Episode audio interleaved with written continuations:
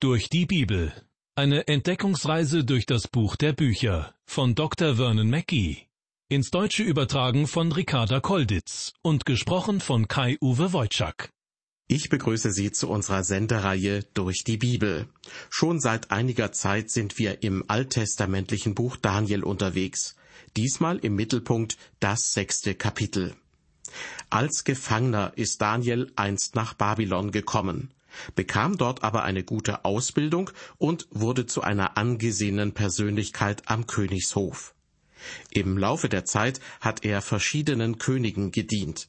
Vor allem Nebukadnezar und Belsazar werden in der Bibel erwähnt. Doch nun ist Darius der König, ein Meder, der allerdings nur über einen Teil des Reiches herrscht. Dazu gehören Mesopotamien, Syrien, Phönizien und eben auch Israel. Daniel ist inzwischen ungefähr 80 Jahre alt. Zwischendurch war es schon ein wenig still um ihn geworden, doch nun wird er noch einmal in eine wichtige Position erhoben. Durch ein Komplott landet er allerdings bei den Löwen. Doch Gott ist weiterhin sein Retter und Befreier. Das sechste Kapitel des Danielbuches ist vielleicht eines der bekanntesten in der Bibel. Es ist der Bericht von Daniel in der Löwengrube. Doch haben Sie schon einmal daran gedacht, dass Daniel nur eine Nacht in der Löwengrube verbrachte, dafür aber sein Leben lang, von seiner Teenagerzeit an, bis er über 80 Jahre alt war, im Palast heidnischer Könige lebte und arbeitete? In diesem Palast zu leben, das war gefährlicher, als eine Nacht in der Löwengrube zu verbringen. Die Löwen konnten ihm nichts anhaben, aber dort im Palast der heidnischen Könige Nebukadnezar, Nabonid, Belsazar, Darius und Kyros war Daniel in ständiger Gefahr. Andererseits hatte Daniel das Vorrecht, einige dieser Männer mit dem lebendigen und wahren Gott bekannt zu machen. Doch jetzt geht es erstmal um die Sache mit der Löwengrube und was dazu geführt hat, dass man ihm als betagten Mann ein so schreckliches Ende bereiten wollte. Mit dem sechsten Kapitel, in dem davon berichtet wird, endet übrigens die rein historische Berichterstattung innerhalb des Danielbuches. Und wir können uns sicher sein, jedes historische Ereignis wurde aus einem bestimmten zielgerichteten Grund aufgeschrieben.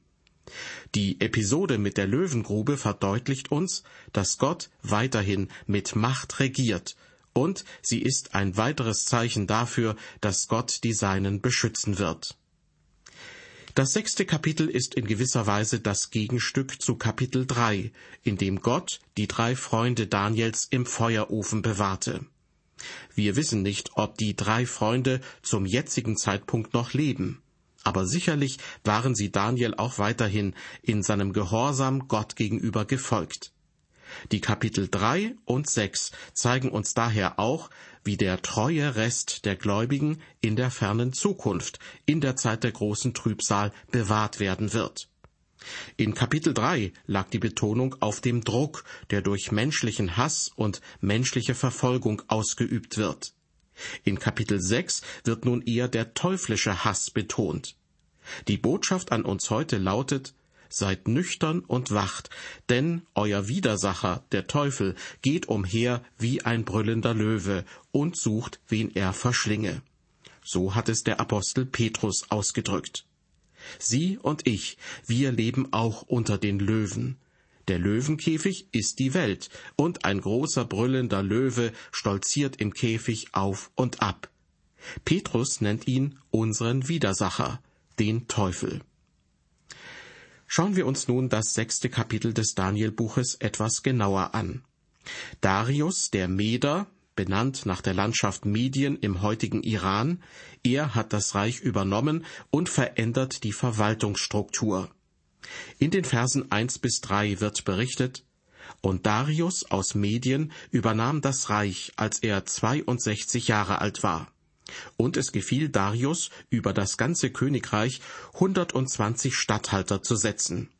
Über sie setzte er drei Fürsten, von denen einer Daniel war. Ihnen sollten die Statthalter Rechenschaft ablegen, damit der König der Mühe enthoben wäre. Mit dem Beginn dieses sechsten Kapitels sind wir historisch gesehen nun wieder ein Stück vorgerückt. Das babylonische Königreich, das Haupt aus Gold an der Statue, von der Nebukadnezar einst geträumt hatte, ist nun verschwunden. Es steht nicht mehr an erster Stelle der Weltherrschaft. Stattdessen haben wir das Reich der Meder und Perser, das im Traum Nebukadnezars durch die silberne Brust und die silbernen Arme dargestellt wurde. In der säkularen Geschichtsschreibung heißt der Meder Darius auch Darius Kyaxares II. und er regierte nur zwei Jahre lang. Kyros, der ihm folgte, war der Sohn von Darius Schwester Mundane und einem Perser. Sein Sohn hieß Kambyses. Diese Verbindung brachte die Reiche zusammen. Das Reich des Darius umfasste Mesopotamien, Nordarabien, Syrien, Phönizien und Israel. Zum Persischen Reich unter Kyros gehörten der heutige Iran, die Türkei, Irak, Syrien, Libanon, Israel, Jordanien und das nördliche Saudi-Arabien.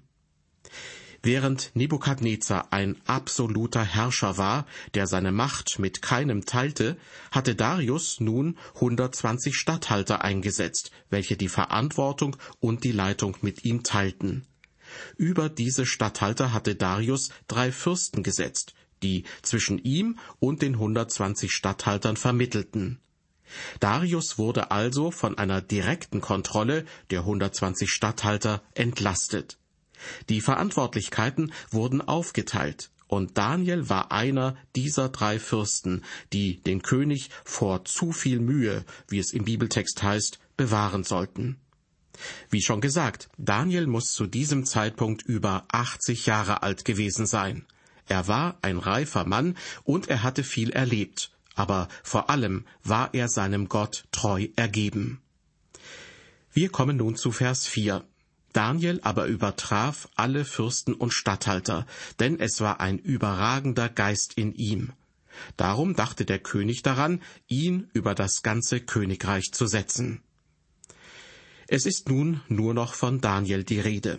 Er wird nicht mehr Belshazzar genannt, denn dieser babylonische Name wird im persischen Reich nicht mehr gebraucht. In ihm war ein überragender Geist, haben wir eben gehört. Damit ist der Heilige Geist gemeint. Der König hat solch ein Vertrauen in Daniel, dass er darüber nachdenkt, ihn über das ganze Königreich zu setzen, ihm also eine ähnliche Machtposition zu geben, wie er sie selbst innehält. Die Folge? Sofort regt sich der Neid der anderen Fürsten und Statthalter. In Vers 5 wird berichtet, da trachteten die Fürsten und Statthalter danach, an Daniel etwas zu finden, das gegen das Königreich gerichtet wäre. Aber sie konnten keinen Grund zur Anklage und kein Vergehen finden, denn er war treu, so dass man keine Schuld und kein Vergehen bei ihm finden konnte. Eines ist sicher, wenn man an erster Stelle steht, sei es in der Kirche, in der Politik, in der Schule oder sogar zu Hause, dann wird man oftmals von Neidern scharf beobachtet. Wenn es einen Fehler im Leben dieser Person gibt oder einen verwundbaren Punkt, dann werden sie diese Schwachstellen finden und gegen diese Person verwenden. Doch ein Kind Gottes sollte so leben, dass die Vorwürfe, die unweigerlich kommen werden, sich als unwahr erweisen. Man kann es nicht verhindern, dass die Menschen über einen reden, aber man kann so leben, dass es Lügen sein müssen, wenn sie Schlechtes über einen erzählen. In unserem Bibeltext aus dem Danielbuch geht es nun weiter mit Vers 6. Da sprachen die Männer, wir werden keinen Grund zur Anklage gegen Daniel finden, es sei denn wegen seiner Gottesverehrung. Tja, Daniel war einfach anders. Gott hatte sein Volk anders gemacht. Als er als junger Sklave an den Hof Nebukadnezars gebracht wurde, fragte er nach einem anderen Essen. Von da an war Daniels Leben anders, und das war diesen Männern bewusst. Sie konnten keinen Grund für eine Anklage finden, also mussten sie etwas an seiner Religionsausübung finden, womit sie ihn vor dem König anklagen könnten. Daniel war zuverlässig und hielt sich strikt an die Gesetze. Korruption war damals weit verbreitet, aber so sehr Daniel auch bespitzelt wurde, man fand keinen Anklagepunkt. In den Augen dieser Männer war der einzige verwundbare Punkt in Daniels Leben seine Gottesverehrung. Es musste also öffentlich bekannt gewesen sein, dass Daniel seinen israelitischen Glauben praktizierte. Es war auch bekannt, dass er regelmäßig betete. Das zeigt, dass der Glaube auch immer eine Auswirkung in die Gesellschaft hat und nicht nur zu Hause im stillen Kämmerlein ausgeübt werden kann. Die Statthalter und Fürsten müssen nun also einen Konflikt zwischen dem König und Daniels Religion konstruieren. Entweder er muss das Gesetz seines Gottes brechen oder aber das Gesetz seines Königs. In den nun folgenden Versen sieben und acht wird ein Komplott geschmiedet. Da kamen die Fürsten und Statthalter eilends vor den König gelaufen und sprachen zu ihm, Der König Darius lebe ewig. Es haben die Fürsten des Königreichs, die Würdenträger, die Statthalter, die Räte und Befehlshaber alle gedacht, es solle ein königlicher Befehl gegeben und ein strenges Gebot erlassen werden, dass jeder, der in dreißig Tagen etwas bitten wird von irgendeinem Gott oder Menschen, außer von dir, dem König allein, zu den Löwen in die Grube geworfen werden soll. Daniel wird zum Spielball und auch der König wird benutzt. Ihm wird weisgemacht, dass alle Volksvertreter für diesen Vorschlag sind. Die Fürsten des Königreichs, die Würdenträger, die Statthalter, die Räte und Befehlshaber werden alle einzeln aufgezählt. Dabei weiß Daniel gar nichts davon und erfährt es auch erst viel später. Es wollte also vielmehr eine kleine Gruppe ihre eigenen Ziele durchsetzen und erklärte sie zum Willen des Volkes. Sie kamen nun eilends vor den König gelaufen. Hektisch und ungeduldig versuchen sie, den König zu überreden. Er hat keine Zeit, sich mit Daniel zu beraten. Aber er ist geschmeichelt. Er genießt es, ein gefragter Mann zu sein, obwohl er doch eigentlich alle Verwaltungsverantwortung an andere abgegeben hat. Aber es stand in seiner Macht, Gesetze zu erlassen. Dazu gehörte auch ein derartiger Erlass, dass alles religiöse Leben erst durch den König genehmigt werden muss.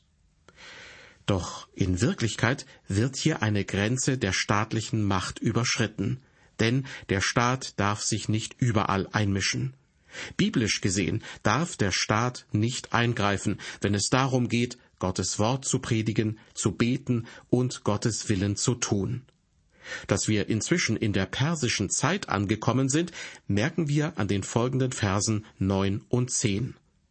Darum, o König, wollest du ein solches Gebot ausgehen lassen und ein Schreiben aufsetzen, das nicht wieder geändert werden darf nach dem Gesetz der Meder und Perser, das unaufhebbar ist. So ließ der König Darius das Schreiben und das Gebot aufsetzen. Die Fürsten und Statthalter fordern also etwas Schriftliches, damit das Gesetz nicht wieder aufgehoben werden kann. Wenn der König ein derartiges Schreiben aufsetzt, ist auch er selbst daran gebunden. Das Gesetz kann nicht rückgängig gemacht werden. Wenn Darius sich also überreden lässt, gibt es, menschlich gesehen, kein Entkommen für Daniel. Aber auch der König selbst ist dann in seinem Gesetz gefangen. Im folgenden Vers 11 hören wir, wie Daniel darauf reagiert.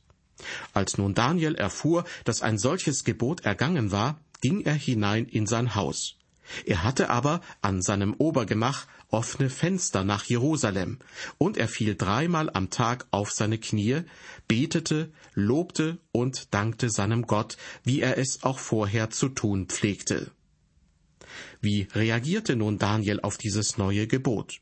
Er tat nichts Waghalsiges oder Dummes, aber er versteckte sich auch nicht. Wie gewohnt betete er bei geöffnetem Fenster in Richtung Jerusalem. Dabei kniete er. Es wird in der Bibel keine Gebetshaltung vorgeschrieben. Da beten Menschen stehend mit erhobenen Händen, andere liegen flach auf dem Boden mit dem Gesicht nach unten und wieder andere kniend vor Gott. Unsere heutige Gewohnheit, beim Beten die Hände zu falten, ist eine spätere Erfindung, die Unruhe und Ablenkungen vermeiden sollte. Aber auf den Knien zu beten verdeutlicht eine innere Herzenshaltung und es hilft, sich zu konzentrieren. Daniel betet also in Richtung Jerusalem. Wir erleben hier die Sehnsucht des alten Daniel nach seinem Heimatland und nach Gott. Daniel betete dreimal täglich und er schien feste Gebetszeiten zu haben. Er lobte und dankte seinem Gott, wie er es auch vorher zu tun pflegte, heißt es im gerade gelesenen Vers. Auch wir sollten derartige gute Gewohnheiten, also ein regelmäßiges Gebetsleben entwickeln. Wir sehen hier außerdem, dass Daniels Gebet keine bloße Routine war. Es enthielt Bitte und Fürbitte, Lob und Anbetung. Neu war nun allerdings, dass für jedes nicht genehmigte Gebet sofort die Todesstrafe drohte. Doch da Daniel das erste der zehn Gebote ernst nahm, wollte und konnte er keinen Menschen um Erlaubnis bitten. Doch genau darauf hatten die Ankläger nur gewartet. In Vers 12 wird berichtet, da kamen jene Männer eilends gelaufen und fanden Daniel, wie er betete und flehte vor seinem Gott. Die Männer hatten ihm schon aufgelauert. Sie kannten seine Gebetsroutine und sie erwarteten, dass er diese auch nicht ändern würde. Eigentlich war das ein Kompliment. Aber nun sind auch viele Zeugen da, die Daniel anklagen können. Weiter geht es mit den Versen 13 bis 15. Da traten sie vor den König und redeten mit ihm über das königliche Gebot. O König, hast du nicht ein Gebot erlassen, dass jeder, der in dreißig Tagen etwas bitten würde von irgendeinem Gott oder Menschen, außer von dir, dem König allein, zu den Löwen in die Grube geworfen werden solle? Der König antwortete und sprach, das ist wahr, und das Gesetz der Meder und Perser kann niemand aufheben. Sie antworteten und sprachen vor dem König, Daniel, einer der Gefangenen aus Juda, der achtet weder dich noch dein Gebot, das du erlassen hast, denn er betet dreimal am Tage. Als der König das hörte, wurde er sehr betrübt und war darauf bedacht, Daniel die Freiheit zu erhalten, und mühte sich, bis die Sonne unterging, ihn zu erretten. Soweit die Verse 13 bis 15. Diese Männer weisen nun also darauf hin, dass Daniel ungehorsam gewesen ist. Er hat ohne des Königs Genehmigung am offenen Fenster in Richtung Jerusalem gebetet. Immer wieder passiert so etwas auch heute. Da werden Gläubige angezeigt und verfolgt. König Darius befindet sich unterdessen in einer Zwickmühle, denn er konnte sein eigenes Gesetz nicht ändern wollte aber dem guten alten Daniel nichts Böses. Das, was ursprünglich dazu gedient hatte, die Gewalt der Fürsten einzuschränken und sie ans Gesetz zu binden, wird nun für Darius selbst zur Falle. Weiter geht es mit Vers 16. Aber die Männer kamen wieder zum König gelaufen und sprachen zu ihm, Du weißt doch, König, es ist das Gesetz der Meder und Perser, dass alle Gebote und Befehle, die der König beschlossen hat, unverändert bleiben sollen. Ganz schön raffiniert. Die Ankläger kommen wieder. Sie erinnern den König an das unumstößliche Gesetz der Meder und Perser, so als ob der König das nicht selbst kennen würde. Darius wird unter Druck gesetzt. Wenn er nun selbst das Gesetz bricht und Daniel nicht hinrichtet, könnte er beim Großkönig Kyros verklagt werden. Darius bleibt also keine andere Wahl. Vers 17.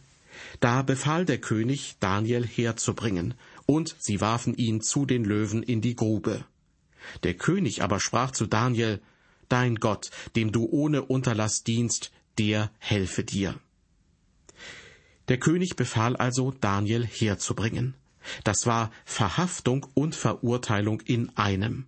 Auch die Urteilsausführung folgte sofort. Daniel wurde in die Löwengrube geworfen.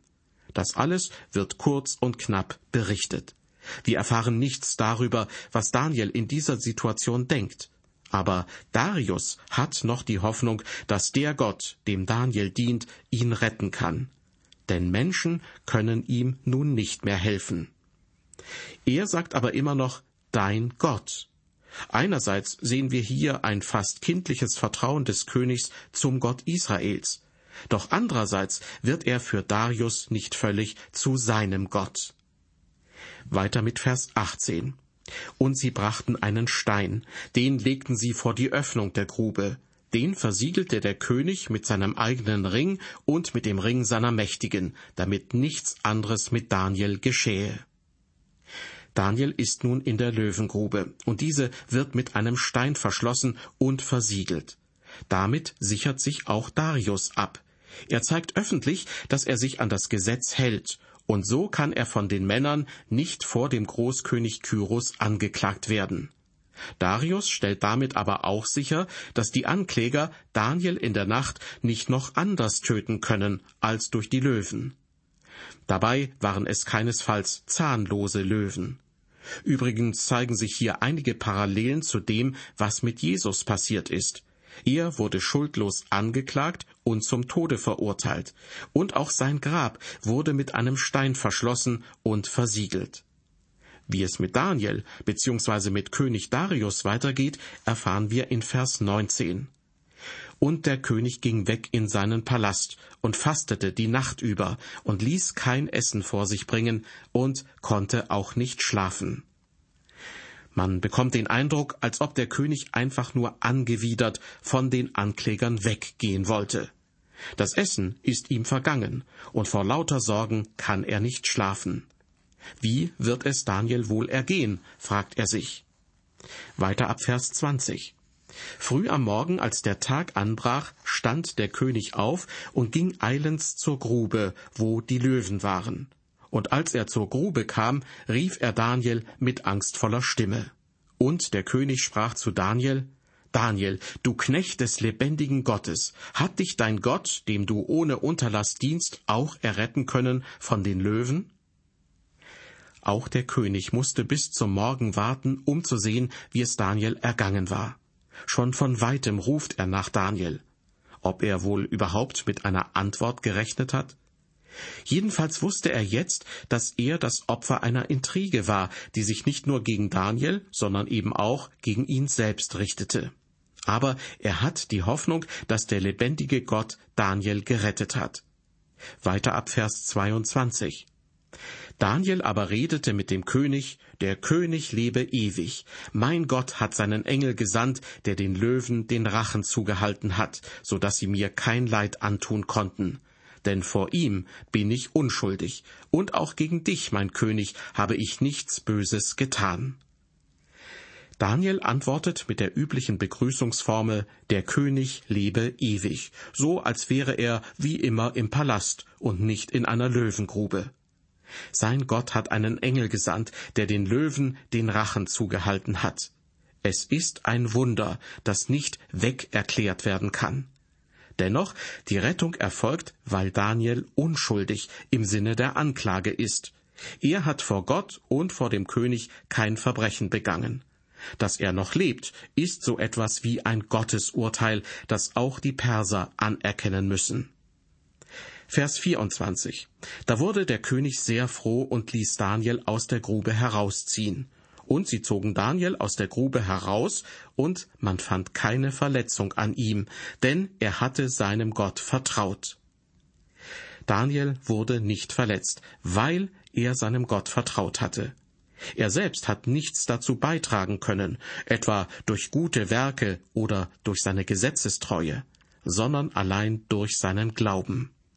Deshalb wird die Rettung aus der Löwengrube immer wieder als Beispiel dafür genannt, dass ein vertrauender, kindlicher Glaube Wunder erfährt. Doch was geschieht nun mit den Anklägern? Davon hören wir in Vers 25. Da ließ der König die Männer, die Daniel verklagt hatten, holen und zu den Löwen in die Grube werfen, samt ihren Kindern und Frauen. Und ehe sie den Boden erreichten, ergriffen die Löwen sie und zermalmten alle ihre Knochen. Die Schuldigen werden also auf Befehl des Königs sofort hingerichtet. Wir sehen, dass die Löwen durchaus hungrig sind, denn sie stürzen sich sofort auf die Menschen. Es sind die Fürsten und die Statthalter, die Daniel verleumdet hatten, und auch ihre Kinder und Frauen werden bestraft. Darius unterdessen belässt es nicht bei der Bestrafung der Schuldigen. Er hat das Handeln des lebendigen Gottes erlebt, und das will er nun öffentlich mitteilen. Wir lesen hierzu die Verse 26 bis 28. Da ließ der König Darius allen Völkern und Leuten aus so vielen verschiedenen Sprachen auf der ganzen Erde schreiben, viel Friede zuvor. Das ist mein Befehl, dass man in meinem ganzen Königreich den Gott Daniels fürchten und sich vor ihm scheuen soll. Denn er ist der lebendige Gott, der ewig bleibt, und sein Reich ist unvergänglich, und seine Herrschaft hat kein Ende. Er ist ein Retter und Nothelfer, und er tut Zeichen und Wunder im Himmel und auf Erden. Der hat Daniel von den Löwen errettet. Wir erinnern uns an das Schreiben Nebukadnezars aus Kapitel 3, das ebenfalls mit einem Friedensgruß an alle Völker, Nationen und Sprachen gerichtet war. Darius regierte zwar nur einen Teil des Reiches der Meder und Perser, aber es gehörten trotzdem viele Völker dazu. Das Schreiben zielt allerdings nicht auf Bekehrung ab, sondern Gott soll respektiert werden. Im biblischen Urtext heißt es, die Menschen sollen vor Gott zittern. Es folgt ein Lobpreis des lebendigen Gottes, der ein Retter und Befreier ist und der auf Erden wirkt. Er ist der Gott der Geschichte, der real erfahrbar ist und nicht nur eine Gedankenvorstellung. Hören wir noch Vers 29, den letzten Vers von Kapitel 6. Und Daniel hatte große Macht im Königreich des Darius und auch im Königreich des Kyrus von Persien. Daniel genoss ein hohes Ansehen und er wurde geehrt. Darius hat also sein Vorhaben umgesetzt und Daniel zu seinem Stellvertreter gemacht. Er war noch unter dem Perserkönig Kyros im Staatsdienst, welcher dann durch einen Erlass den Juden erlaubte, wieder nach Jerusalem zurückzukehren. Mit Kapitel 6 schließen die historischen Berichte innerhalb des Danielbuches. Danach, in den restlichen sechs Kapiteln, werden die Visionen Daniels wiedergegeben, also das, was er prophetisch durch Gott sieht und hört. Die Ereignisse im sechsten Kapitel des Danielbuches zeigen, wer Gott treu dient, wird letztlich errettet. Manchmal, nicht immer, auch schon in diesem Leben auf der Erde. Manchmal geschehen sogar Wunder, die auch Ungläubige miterleben. Wunder, die die Macht des heiligen Gottes bezeugen. Daniel blieb unverletzt in der Löwengrube, und König Darius war hoch erfreut über diese göttliche Rettung. Daniel nahm wieder eine hohe Ehrenstellung ein, und Darius machte Daniel zu seinem Stellvertreter in der Verwaltung. Was danach geschah, ist uns nicht bekannt. Vom Tod Daniels, der immerhin schon ein stolzes Alter erreicht hat, wird nichts berichtet, weder die Umstände noch das Datum. Was mir wichtig ist, in Kapitel 6 des Danielbuches zeigen sich gewisse Parallelen zum Leben Jesu, zu seiner Verhaftung und zu seiner Grablegung. Dieses Thema wird uns besonders im zwölften Kapitel des Danielbuches noch einmal begegnen. Ich verabschiede mich nun von Ihnen. Auf Wiederhören bis zur nächsten Ausgabe der Sendereihe durch die Bibel.